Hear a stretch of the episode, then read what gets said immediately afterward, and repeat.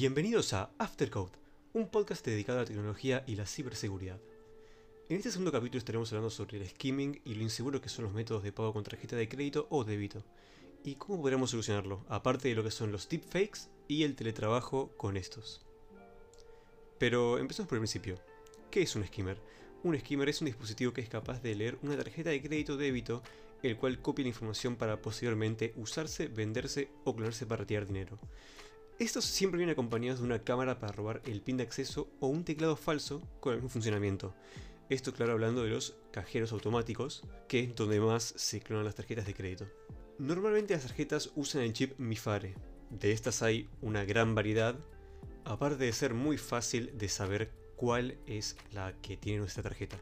Por ejemplo, para saber qué chip MIFARE tiene nuestra tarjeta de crédito, podemos simplemente con nuestro teléfono Android con claramente NFC bajarnos la aplicación NFC Tool que nos permite leer la tarjeta.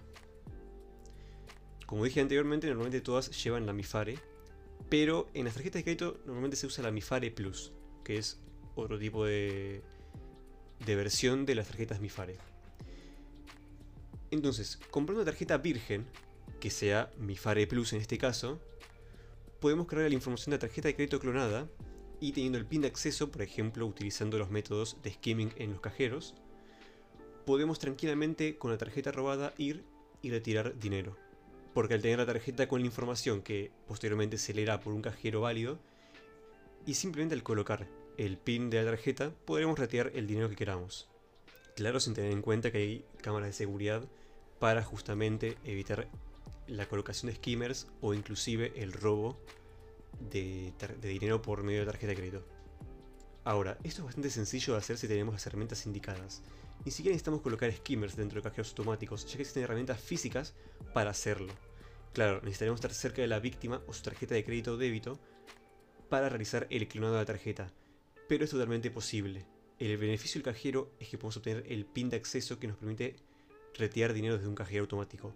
Sin ese PIN, claramente no vamos a poder retirar nada. Sí vamos a poder usar la tarjeta para compras mediante páginas web, etc.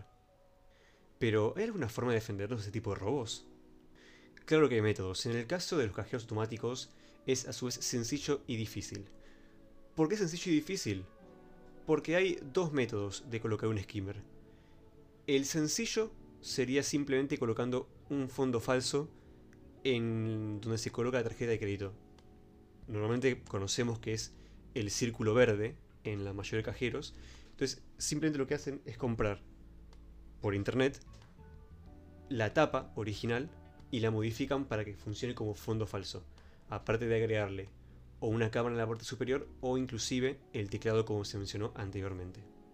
Aunque algunos van mucho más allá y lo que hacen es tapar el cajero entero con otro cajero entero.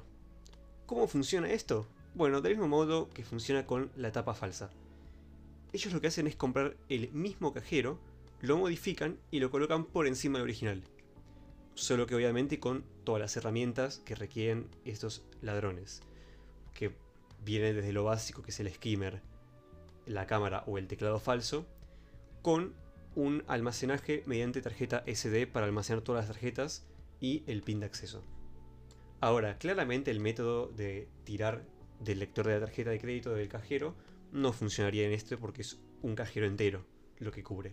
Estaría todo pegado y bien armado.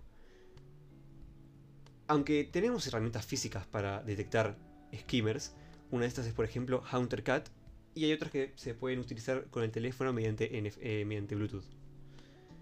Ahora, el HunterCat tiene beneficios y contras. El beneficio es claramente que podemos detectar cualquier tipo de skimmer porque lo que hace es detectar si hay una doble lectora.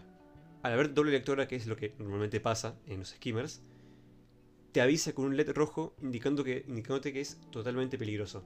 Ahora, eso tiene una contra, el cual es, si nuestro cajero automático es de las que absorbe la tarjeta, o sea que al colocar la tarjeta la succiona y la envía adentro, esto claramente no va a funcionar porque romperíamos el lector. Ahora, si se trata de un cajero que simplemente mantiene la tarjeta visible para poder retiarla cuando queramos, funcionaría perfectamente ya que no romperíamos absolutamente nada, ni el cajero ni el HunterCat. La otra inconveniencia sería la más obvia y es que si un oficial de policía o una persona común nos ve ingresando un dispositivo negro en el cajero automático, sospecharía de mala manera y tendría razón, la verdad. Porque es bastante sospechoso.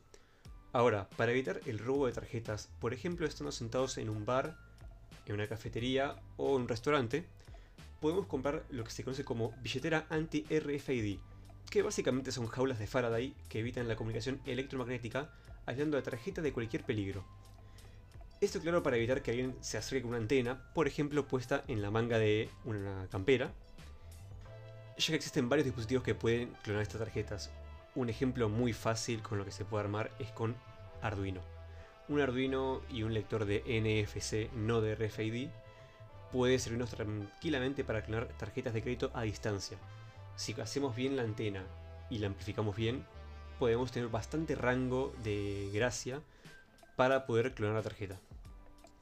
Pero cuando voy a pagar, ¿cómo sé que no me van a robar la tarjeta? Bueno, eso también es bastante fácil. Simplemente podemos pedirle al mesero o a la persona que nos haga el cobro que nos traiga el postnet o que lo haga enfrente de nosotros para verificar que no tome fotos de ambos lados de la tarjeta o la pase con un lector de NFC.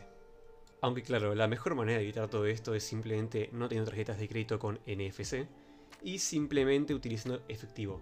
Aunque esta a día de hoy no es una solución válida. Ahora, si te dijera que hay otra solución, se está poniendo de moda unas tarjetas de crédito sin número impreso. Esto, por ejemplo, en España o Estados Unidos es algo relativamente común. Apple, por ejemplo, empezó haciendo esto con su Apple Card. Pero ¿cómo funciona que no tenga ningún tipo de número? Bueno, justamente eso. En la tarjeta física no tiene escrito ningún tipo de número para evitar estos casos de robo. Pero ¿dónde están los datos de tarjeta? Bueno, los datos se encuentran dentro de nuestro teléfono. Mediante la aplicación correspondiente a la tarjeta de crédito, podemos tanto generar nuevos códigos por si nos llegan a robar la tarjeta, como darla de baja o simplemente pausarla para evitar cobros a futuro. Aunque claro, deja otro hueco de seguridad, el cual si tenemos un virus en nuestro teléfono, por ejemplo en spyware,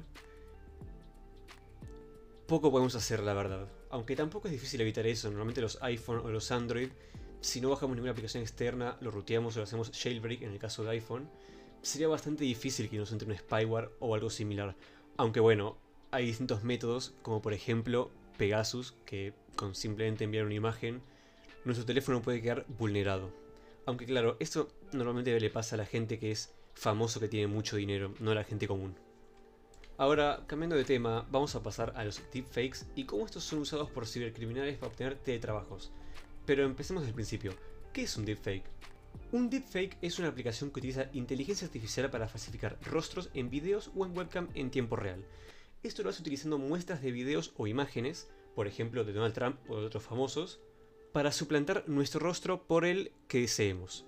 Pero, ¿cómo esto puede ser utilizado por ciberdelincuentes? Bueno, la respuesta es bastante fácil.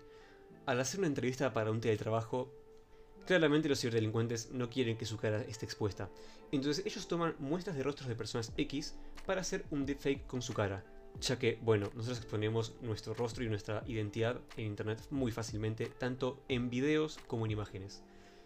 Si esto se hace bien y se practica mucho, puede ser bastante difícil notar el deepfake.